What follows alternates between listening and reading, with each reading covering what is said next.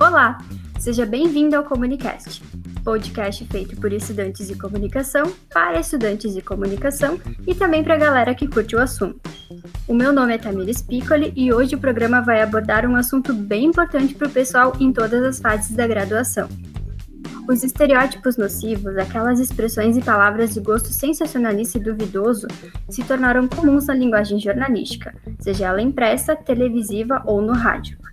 Muitas vezes, sem nem mesmo perceber, a gente acaba perpetuando rótulos ou ideias preconcebidas com a nossa fala, que acabam impactando na sociedade, na formação de opinião, mas que nem sempre representam a realidade com veracidade.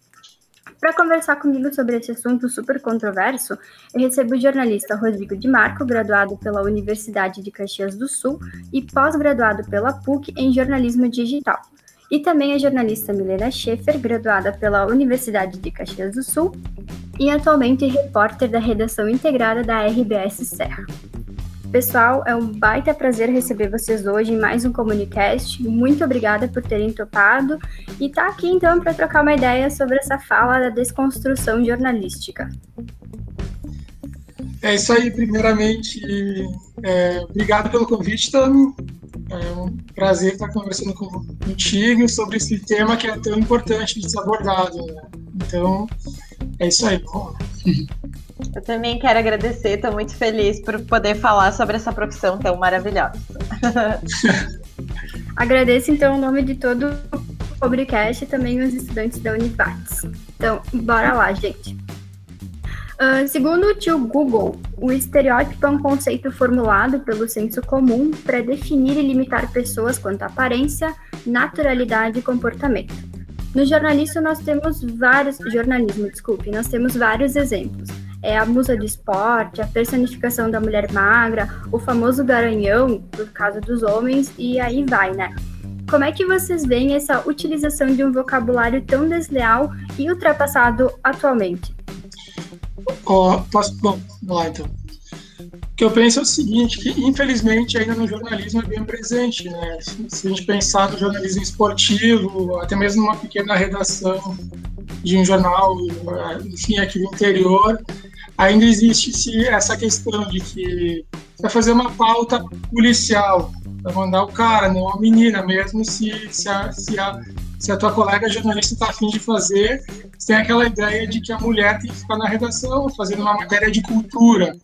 Né? Então ainda se, se, troca bastante isso, né? não se tem uma valorização do, do profissional como deveria ser, e, e, isso acaba prejudicando, principalmente as mulheres, eu acho, né? ainda mais do que os homens. Né? Enfim. Bom, eu acho assim, quando uh, vocês me adiantaram aí o assunto do podcast, né, de, do tema dessa conversa, estereótipo, né, eu nunca tinha parado para pensar, porque a gente vai fazendo tanta coisa na prática, eu sou muito mais servida da, da experiência do que da teoria, uh, e eu pensando assim, tentando fazer esse link, consegui colocar o o estereótipo em três lugares, assim, que eu acho que a gente poderia, de repente, até para abrir esse debate, né?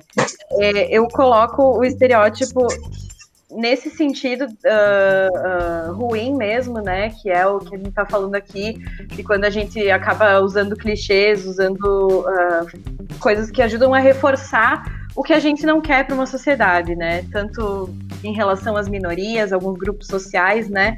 E acho muito importante a gente fazer sempre essa autocrítica. E eu acho que o que está uh, impresso aí ou, enfim, de, publicado pelos jornalistas, ele nada mais é do que um reflexo do que esse jornalista pensa, né? Porque a gente uhum. fala sobre buscar neutralidade e tal, mas ela é um tanto quanto uma utopia que a gente tem que seguir, né? Mas não necessariamente a gente vai conseguir atingir. Então a gente sempre reflete alguma coisa que está dentro da gente, né? Todos esses pensamentos que vêm, não só, às vezes não, não só conscientes, mas também fruto de todo esse contexto que a gente vive, onde a gente é criado e toda essa construção que, que é feita, né? Aí um segundo ponto, eu pensei, como o estereótipo também ele pode ser uma, ele, ele funciona como uma forma de identificação. porque a gente usa muito, o, uh, às vezes, frases, clichês e tal, mas elas podem, às vezes elas precisam ser evitadas, mas às vezes elas podem favorecer alguma mensagem que a gente queira passar, principalmente a identificação por parte do público que a gente quer, pensa em atingir. Uh, eu lembrei, por exemplo, de, um, de uma da, daquela imagem da mãe protetora, né? Para o feminismo, por exemplo, isso é uma agressão, né? É, é, uma, é um desserviço, porque a gente, eu como mulher também posso falar que a gente luta para quebrar essa imagem de que a mulher está no lugar da, né, da mãe protetora e tudo mais. Ela não tem essa obrigação. Mas, no momento que eu estou falando de uma mãe que morreu por Covid e que eu quero mostrar como filho, o que ela representava para aquela família, de repente o clichê, o estereótipo, ele pode me servir para buscar essa identificação com o público, que vai se sensibilizar e entender que aquela morte não é só um número, que aquela morte é uma mãe, que talvez para ele também tenha esse estereótipo, entendeu? E num é. terceiro momento ainda, uh, eu acho que eu, eu, a gente pode usar o estereótipo a nosso favor, no sentido de. Uh, na verdade, eu acho que uh, não usar o estereótipo a nosso favor, eu acho que a gente pode quebrar o estereótipo através do inusitado, que eu, que eu acho que é um movimento que o jornalismo faz também porque a gente busca sempre pautas que trabalhem o inusitado e a partir disso a gente vai estar tá quebrando muitos estereótipos, sim, que são construídos na sociedade. Por exemplo, que o negro marginalizado ele é bandido. A gente vai estar tá mostrando, a gente pode mostrar um papel, um, um, um projeto social que ele está realizando na periferia. E uhum. isso vai quebrar, de certa forma, o estereótipo construído, né? Enfim, foram algumas coisas que eu pensei, assim, num primeiro momento a respeito disso. Talvez Não, é, é real, é real. A gente tem uma ideia de que o estereótipo, de uma forma geral, é um carimbo, né? Algo negativo, que acaba carimbando, enfim, faz, marcando alguém, sabe? De uma forma ou de outra. Eu acho que essa quebra de estereótipo que está comentando é, é isso aí mesmo. Isso aí depende de nós, os jornalistas agora da nova geração que está surgindo para fazer isso, né? Essa questão do estereótipo de, de gênero, de cultura, né? De, é exatamente isso, é o que, o que o negro sofre na pele, né? A pessoa preta, digamos assim, né? Uhum. Então, acho que é por aí.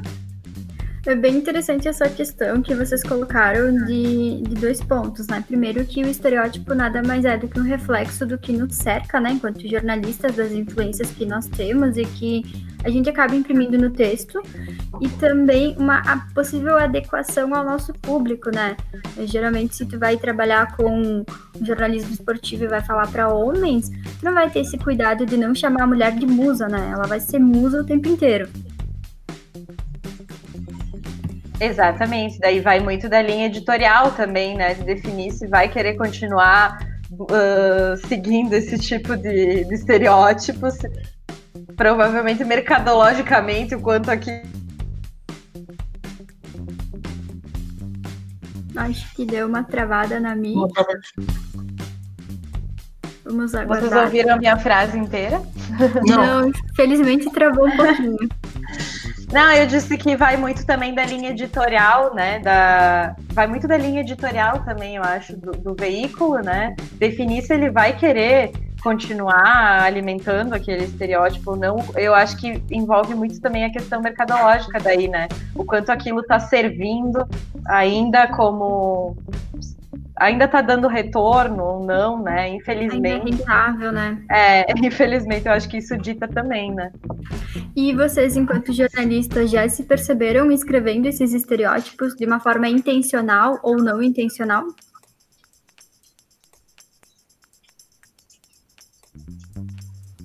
É bom, intencional várias vezes uh, e não intencional também, mas eu acho que esse trabalho de desconstrução diária ele é fundamental para o trabalho do jornalista toda vez que eu, que eu pego um texto para escrever, eu penso muito sobre isso que eu estou falando, de que forma que eu estou falando isso.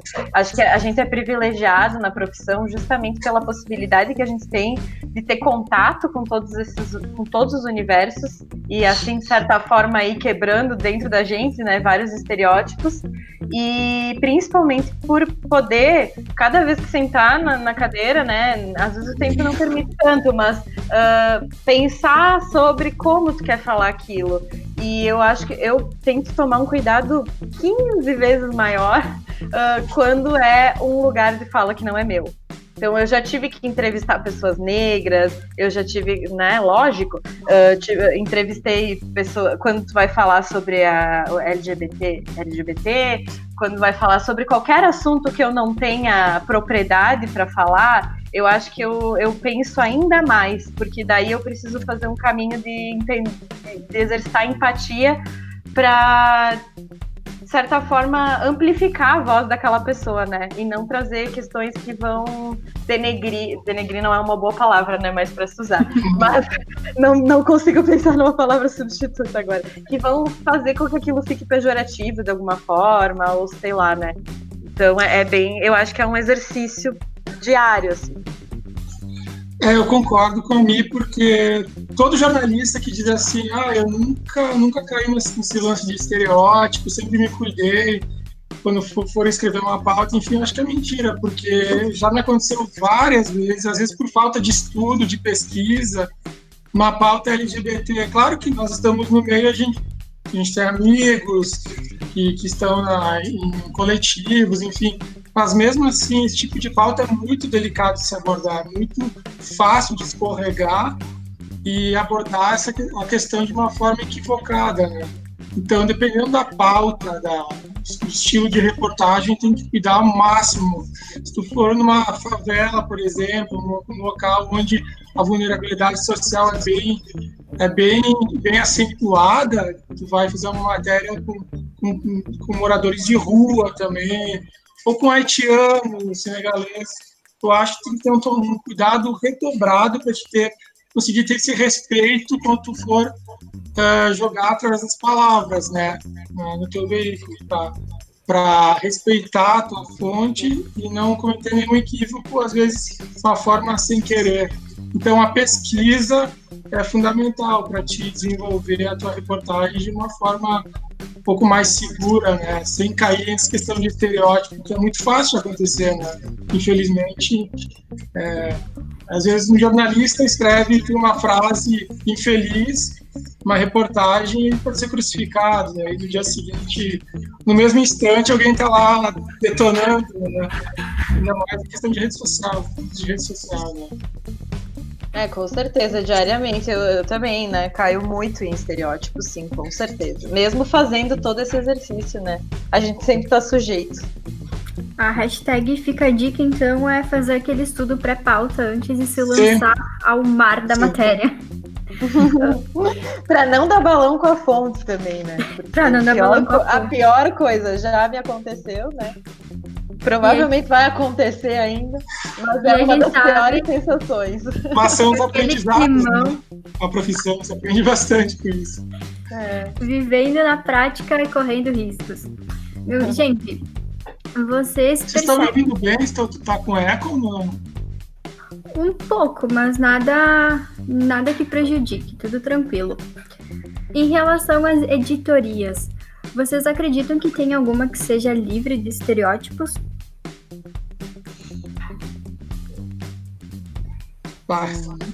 Que não. Ah, isso é possível, será? Eu acho que não. Eu acho que todas estão sujeitas a um, a um padrão, assim, que por mais que se tente desconstruir, ele acaba se formando. Ele sempre se forma, né? Uhum. Eu acho que o padrão, ele sempre se forma. E a, tu foge de um, tu entra em outro, né? E, e todos os assuntos têm os seus estereótipos, né? Por exemplo, a violência, né? Aquela coisa do sensacionalismo, da violência que a gente tenta lutar contra, mas ao mesmo tempo trazer a violência de uma forma que ela toque as pessoas para elas se darem conta do que está acontecendo, né? Então, uma linha super tênue. A arte, a cultura tem muitos Nossa. estereótipos. Né? Acho que o Rodrigo sabe Gente, falar bem. vocês estão, oh, vocês estão dando spoiler das perguntas. A já fala sobre estereótipos na cultura. Olha ali. Não, mas a questão da violência, pensando, é, é, vem o estereótipo do, do preto, né, do favelado, que parece que é sempre ele que está envolvido em algum, na criminalidade. As pessoas, de uma forma geral, acabam levando para esse lado.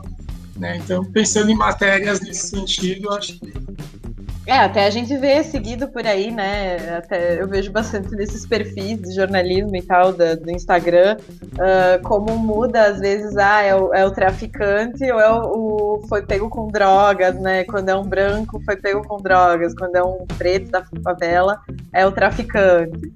É, então, são cuidados que a gente tem que ter individualmente como profissional, né? Porque às vezes passa por, por todo mundo sem perceber, né? Tu, tu que é uma autocrítica que tu tem que ter de ver se tu tratou do mesmo jeito o, o a ocorrência quando ela veio para ti, né? Porque ela vem do mesmo jeito. Na, na maioria das vezes, dependendo do caso. Aproveitando esse gancho, então, que tu tocou na, na parte da criminalidade, me tem, tinha uma pergunta um pouco mais para frente, mas eu quero adiantar, é justamente sobre essa questão racial, né? O negro sempre é atrelado à imagem do traficante, do criminoso, ele sempre tem uma imagem ruim. Isso a gente vê na mídia, seja ela impressa, seja ela no rádio, seja ela na televisão. É, infelizmente, ainda é uma coisa muito disseminada. No cinema também, enfim, a gente pode abranger a comunicação. Claro, claro. E aí, o, a dúvida que eu trago, a dúvida não, o questionamento que eu trago é: isso é, para vocês é uma falha dos jornalistas? É um costume? É uma questão de linha editorial? O que, que a gente pode entender como o cerne dessa questão, desse estereótipo em cima do negro? Olha, acho que é uma linha bem tênue, né? Pode dizer, às vezes, que é uma questão de linha editorial, um pouco um lance cultural também, infelizmente, que a gente vem carregando bastante tempo, e aí, automaticamente, a mídia ela acaba, digamos assim, vomitando, compartilhando o que está na, na, cultura, a nossa cultura, e mas um lance editorial também, eu acho que, que dá para se tomar esse cuidado, mas eu diria cultural e de, de, de editoria. Né? Pergunta difícil, né? Porque, né? É, eu também não sei muito bem como responder. Tem uma resposta, assim, acho que... Porque são muitas influências mesmo, mesmo. Eu acho que, assim, pensando em quanto a minha parte, o que eu posso fazer, é essa autocrítica, é esse pensar 15 vezes principalmente quando são assuntos delicados, quando são assuntos polêmicos, ou quando tu se dá conta de que isso é polêmico, né? Porque uh, muitas pessoas, não, há alguns anos atrás, para muitas coisas que eu me dou conta hoje, eu não estava nem atinando, entendeu? Eu ia fazendo a matéria, sem pensar em todos esses pormenores. Então, quanto mais a gente vai crescendo pessoalmente e, e abrindo a mente, a gente vai colocando na nossa bagagem e tentando ser um jornalista melhor melhor, né? Em relação a essa questão editorial que vocês trouxeram, uh, Mi, tu mora em Caxias do Sul, tu trabalha numa das maiores cidades do estado, e o Rodrigo então mora em Bento Gonçalves, que também é uma cidade grande, mas é considerada região interiorana. Eu não sei se vocês veem alguma diferença uh, nessa questão editorial de uma cidade para outra com proporções diferentes em relação a esse estereótipo, ou se é algo, como é que eu vou dizer, padronizado, entre aspas. Eu acho até que é padronizado, assim. Eu sei que muda bastante de cada veículo, né? Enfim, do Pioneiro, que é o maior jornal da região, né? Mas se for pegar as matérias, assim, as editorias, às vezes acaba né, casando, assim. Não tem uma mudança muito grande no estilo, né? O que eu vejo, assim, porque eu já trabalhei em Garibaldi, né? Que é uma cidade até menor que Bento. E Barbosa também, Carlos Barbosa. Então, o que eu sinto de diferença, assim, na, é, principalmente na linha editorial do, dos jornais, né? Eles têm um, um, estilo muito diferente no sentido de, de abordagem mesmo, né? Tu vê que o jornalismo, esse jornalismo mais comunitário, assim, ele tem, por exemplo, quando tu pega uma matéria sobre violência, algum crime, algum acidente, é, é sempre muito mais pessoalizado, eu acho. Porque às vezes o próprio repórter conhece toda a família da pessoa que morreu, ou sei lá, e aí uh, parece que existe uma pessoalidade muito maior e um acesso muito maior às informações que às vezes eu aqui de Caxias, por exemplo, para cobrir essa cidade, eu, eu, tenho mais dificuldade agora, porque eu, eu tô longe, assim, e por ser um, por abranger uma coisa muito maior, a gente acaba tendo que dar prioridade para as coisas que são mais graves. E, hum.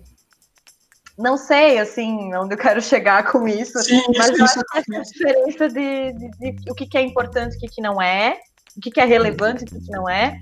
Uh, claro que toda violência, todo acidente é relevante, né? Mas uh, editorialmente a gente acaba tendo que escolher né, o que é o que é mais agravado, que enfim causou mais tragédia, infelizmente.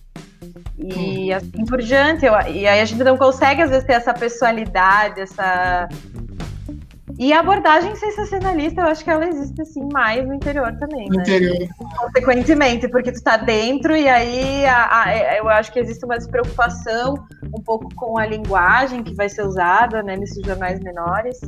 Uma, uma preocupação que eu, eu mesma não tinha quando eu trabalhava nesses jornais, né? E não era, não me era muito cobrado algumas coisas, mas acho que é isso, esse distanciamento, essa proximidade.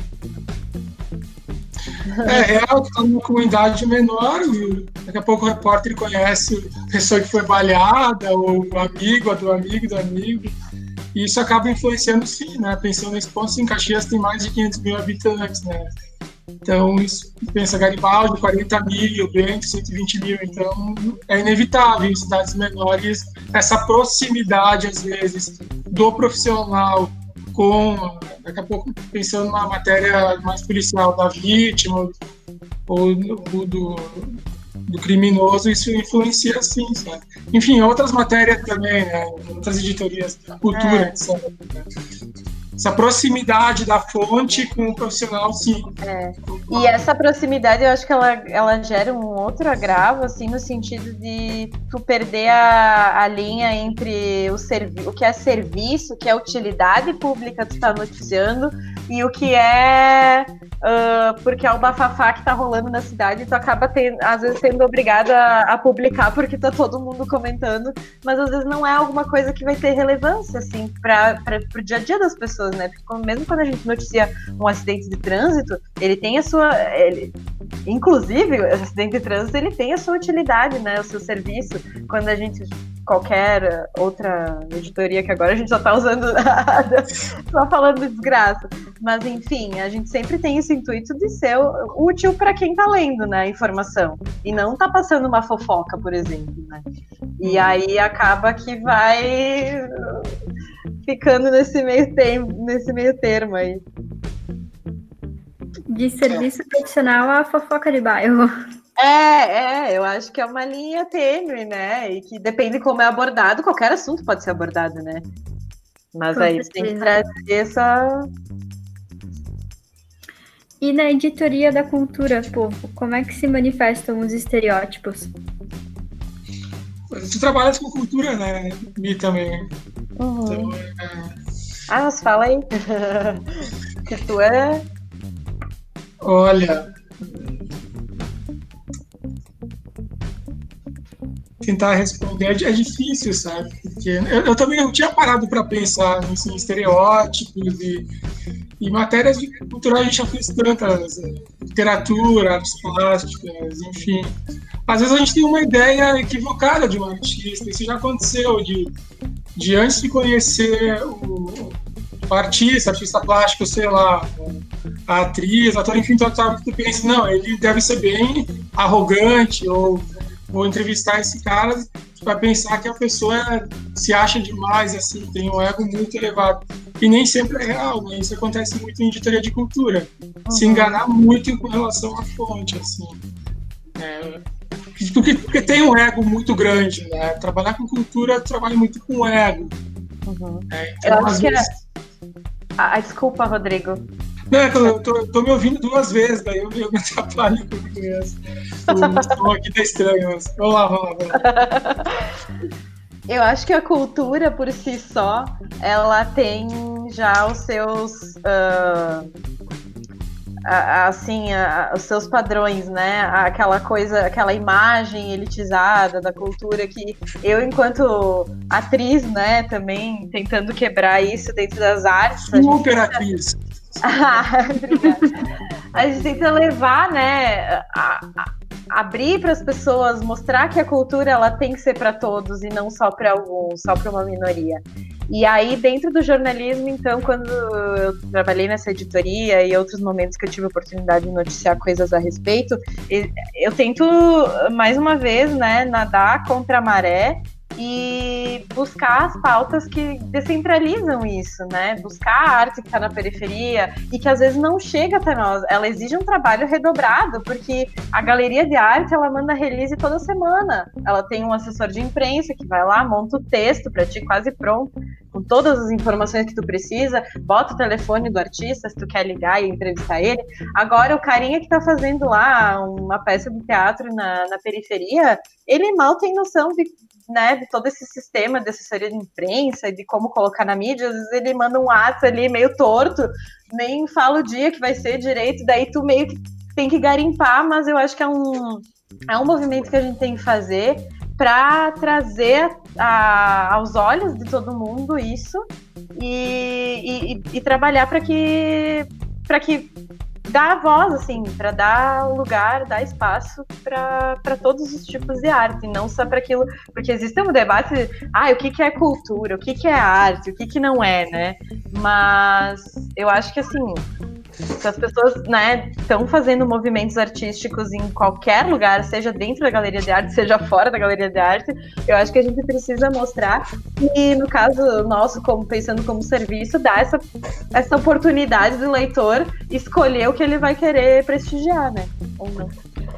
É bem curioso. É, eu acho que é muito jornalista, às vezes parece fácil realmente é, é, receber um release, ligar pro para o artista, fazer entrevistas, publicar. Nossa, lindo, maravilhoso, tá bem bonito o jornal.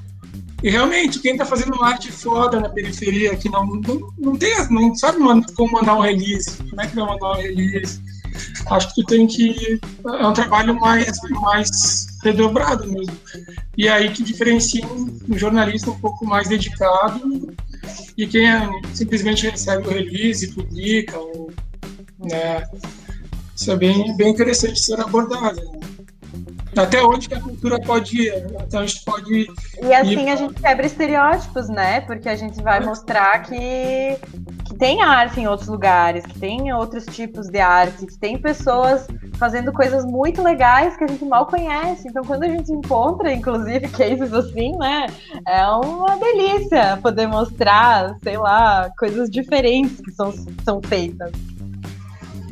Ainda mais quando a gente fala de cidades do interior, né, Mi? Aqui na nossa região, que é muito mais.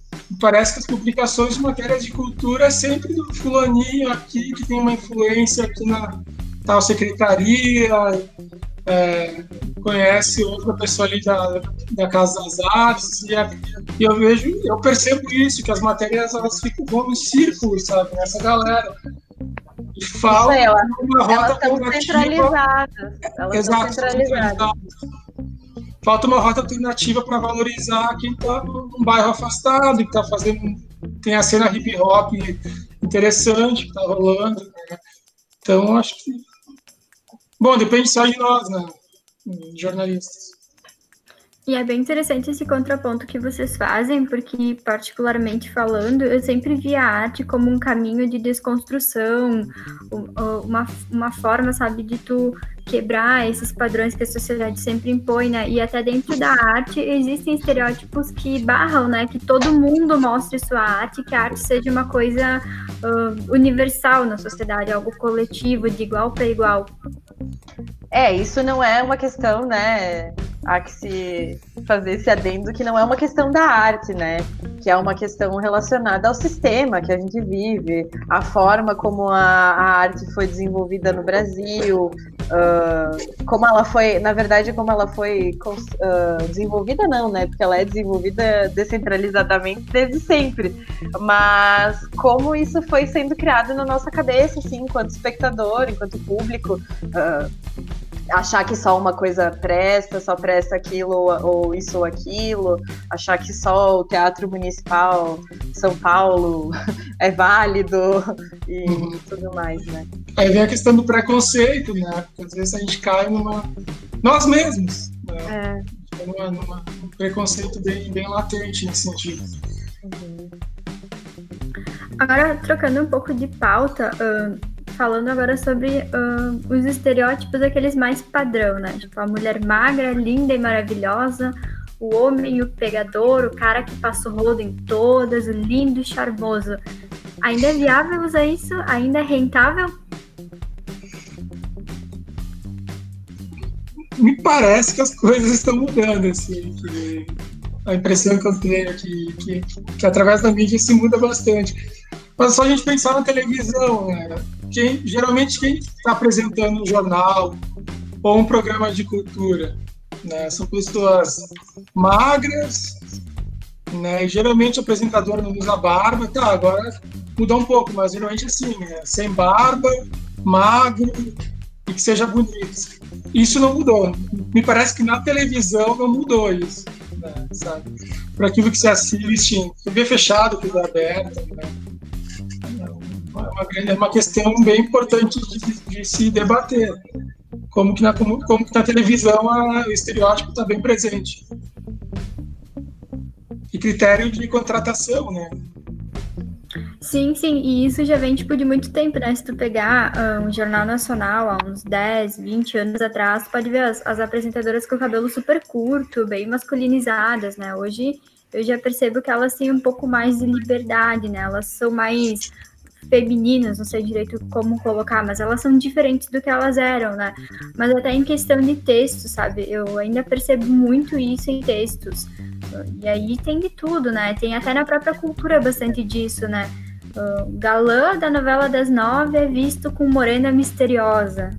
Coisas assim. e a gente para pra pensar em 2020, né, quando a gente tem toda essa consciência um, social, né, de igualdade entre homens e mulheres, e tu ainda coloca o galã das nove como pegador da morena misteriosa da boate, tipo, como assim, né? É que aí, como diria, como diria o nosso, nosso querido professor Paulo Ribeiro, isso não é jornalismo. Isso não é jornalismo, porque aparece na tela do computador todos os dias, assim, clique aqui, descubra, saiba mais. Aí isso é. Infelizmente, né? Eu acho que faz parte dessa alimentação aí que a gente tem tanto por parte da, de todas as mídias, né? Não só do, do jornalismo, eu acho que principalmente no entretenimento, né? E na, na, publicidade ainda.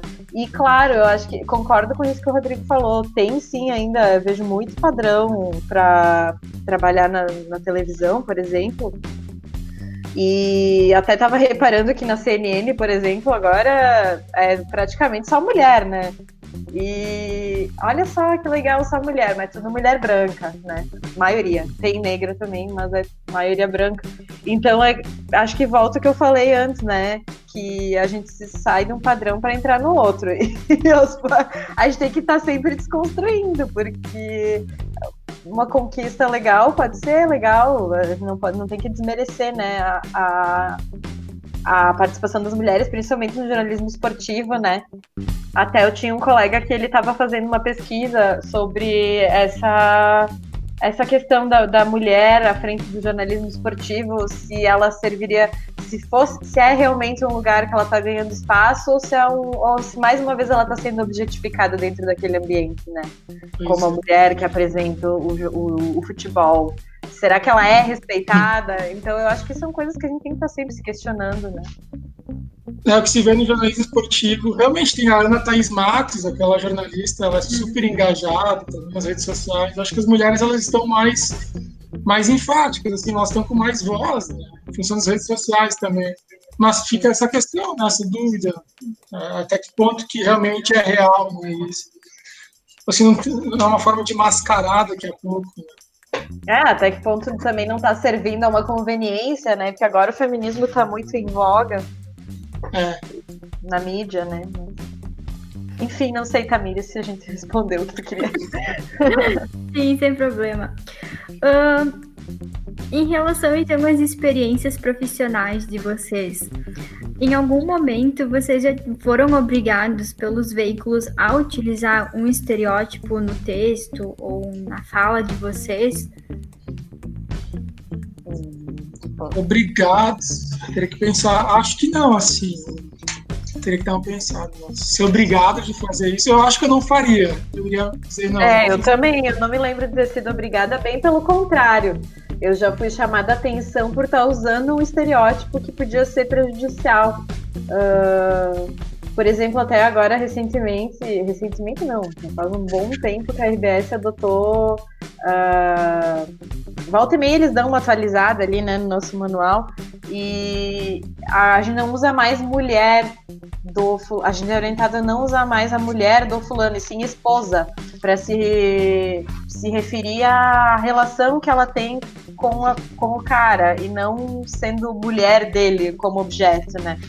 É, acho que são pequenos movimentos que, que a gente não se dá conta, porque daí, mesmo depois de terem trocado, eu ainda repetia várias vezes sem querer, daí os editores têm que ir corrigindo. Mas são esses tipos de movimentos, sim. São pequenos, mas cruciais, né? Fazem é. total diferença no texto. Uhum. Então tá, pessoal, o nosso tempo está se esgotando tá acabando o período do podcast. Eu queria agradecer muito a participação de vocês e muito sobre esses comentários, trazer essas opiniões e também um, falar um pouco da experiência profissional. Foi super bacana, super enriquecedor. Então, em nome da galera do Comunicast e também dos estudantes, eu super agradeço, tá? Foi um baita prazer trocar uma ideia com vocês. Legal, obrigadão pelo convite. Espero ter, esperamos ter, enfim, contribuído e respondido, respondido as questões. Nossa, eu agradeço muito pela oportunidade de falar um pouquinho sobre esse assunto e mais uma vez poder refletir também, né, sobre esse assunto e dividir esse programa com o Rodrigo, um baita jornalista que eu admiro muito e contigo Reci... também, Tamires, obrigada pelo convite. É isso aí. Obrigadão, gente. Então tá, pra galera que tá nos ouvindo, então fica de olho nas nossas redes sociais, que logo mais vai ter novos episódios para vocês.